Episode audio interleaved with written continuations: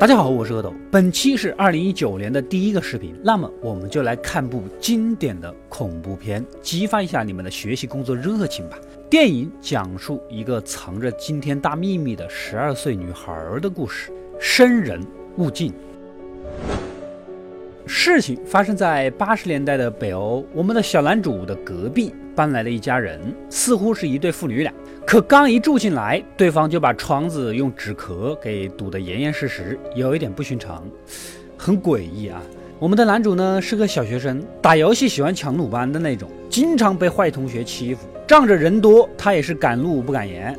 这天，新来的邻居的那个父亲模样的老头呢，准备好了迷药，在无人的路上直接就伏击了无辜路人，吊起来就放血。按道理来说，刚来这里不可能有什么仇家，而且要这么多血有什么用呢？此时，一条正在遛弯的狗被吸引了过来。眼见狗的主人越走越近，老头只能赶紧拿上工具夺路而逃。毫无疑问，这里有变态杀人狂放血的事儿，一下子就上了报纸，传开了。震惊！变态杀人犯无差别杀人惨血，是人性的堕落，还是道德的沦丧？请广大市民近期少吃或不吃毛血旺，减少误食风险。小男主平时被坏同学欺负，也经常收集一些杀人犯的报道啊，心里想报仇，但又没有那个胆子，只能郁郁寡欢的在院子里散心。正好就认识了刚搬来的小女孩了。其实啊，老头采的血液啊，就是给他吸食的。可上次采血差点被人发现了，血液忘了拿。小女孩好多天都没喝了，无比饥渴，当夜决定亲自动手。先是假装受伤，躲在桥下，欺骗一个路过的好心大叔帮他，然后就趁其不备，直接咬上去吃了个饱。小妹妹呀，小妹妹，你这个吃法，你是把我们当自助餐了啊？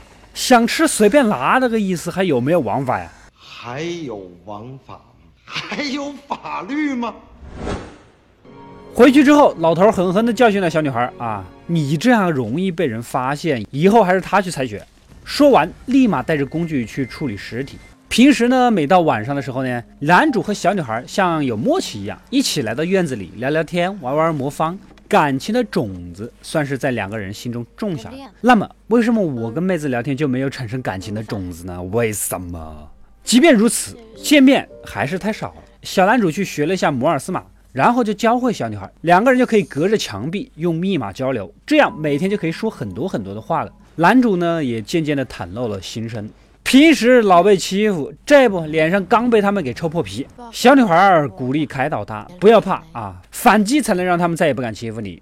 两个人的感情就这么越来越深，只要放学后就在一起玩。之后，小男主就去找体育老师学数学去了啊，不学游泳去了，增强体质，以后也好跟欺负他的同学硬刚。也就这样度过了一段快乐的时光。小女孩又该喝血了，老头准备给她寻找新的猎物。这次他盯上了高中篮球队的一个小鲜肉，通过一场四十分钟的篮球运动，肌肉中的肌糖原充分的分解，再经过丙酮酸的发酵。转化成充满能量的二氧化碳和水，以及促进食欲的乳酸，让每一个吸血鬼喝得更加开心。酸酸甜甜就是我。但是这次没弄成，这位同学有两个铁哥们儿，放学后一直在门口等他，都没见他出来呀，又折回去找人啊。老头这眼见是无路可逃了，只能拿出准备已久的硫酸泼到了脸上，只有抹掉自己的样貌。才能不让警察轻易的追踪到小女孩身上。夜晚，小女孩也从电视上得知了消息，悄悄地爬上了医院的顶楼房间。这里是老头被关押抢救的地方。他的脸呢已经被烧得不成样了，也是痛苦，迟早会被查出身份。再加上小女孩很久都没有进食了，老头主动拔掉了气管，让小女孩喝他的血，以此来保全对方，也算是一举两得了。这种牺牲精神让人有一点唏嘘不已呀。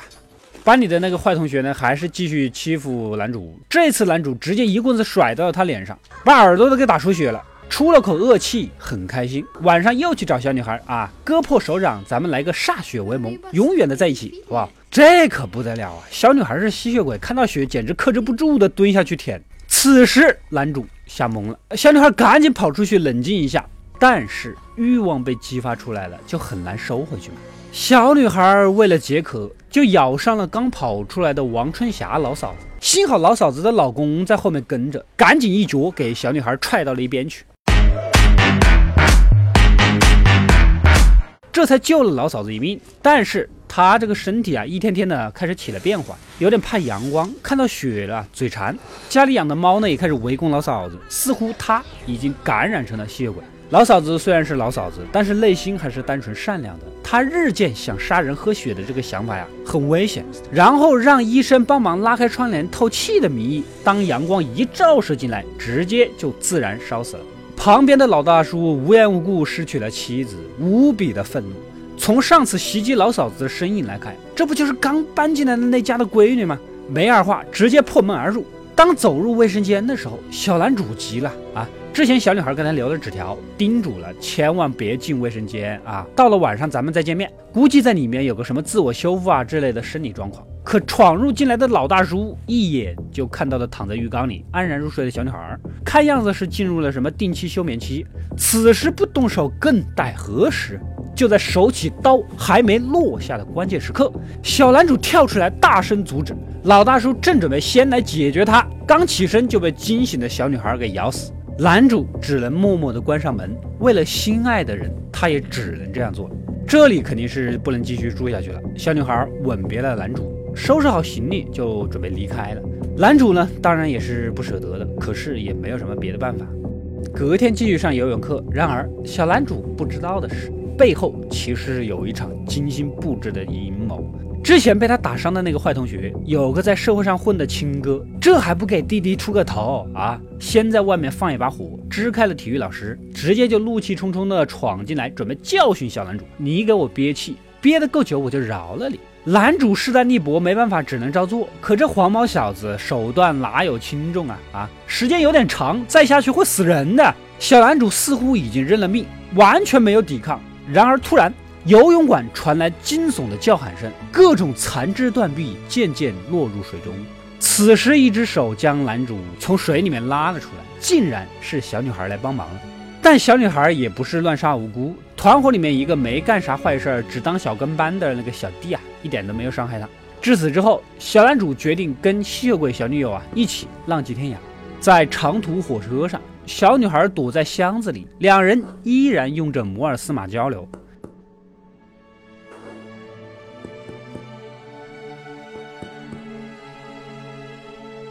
在未来的日子里，这将是他们隐藏交流的重要手段。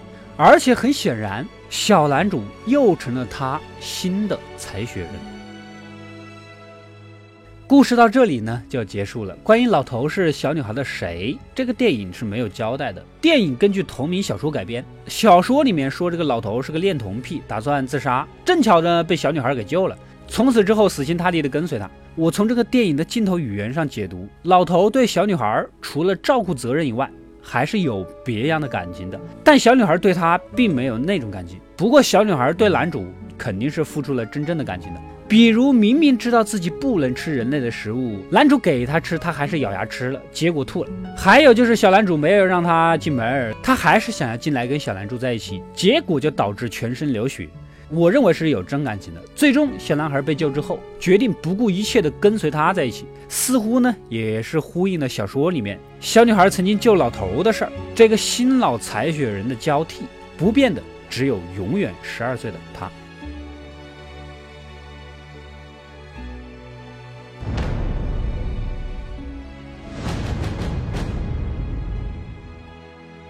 我是阿斗，一个让你沉迷于故事的讲述者，浓缩电影精华又不失它本来的魅力。扫描二维码添加我的微信号，除了能第一时间收到更新，更有独家解读的视频等待你的发掘。扫描它，然后带走我。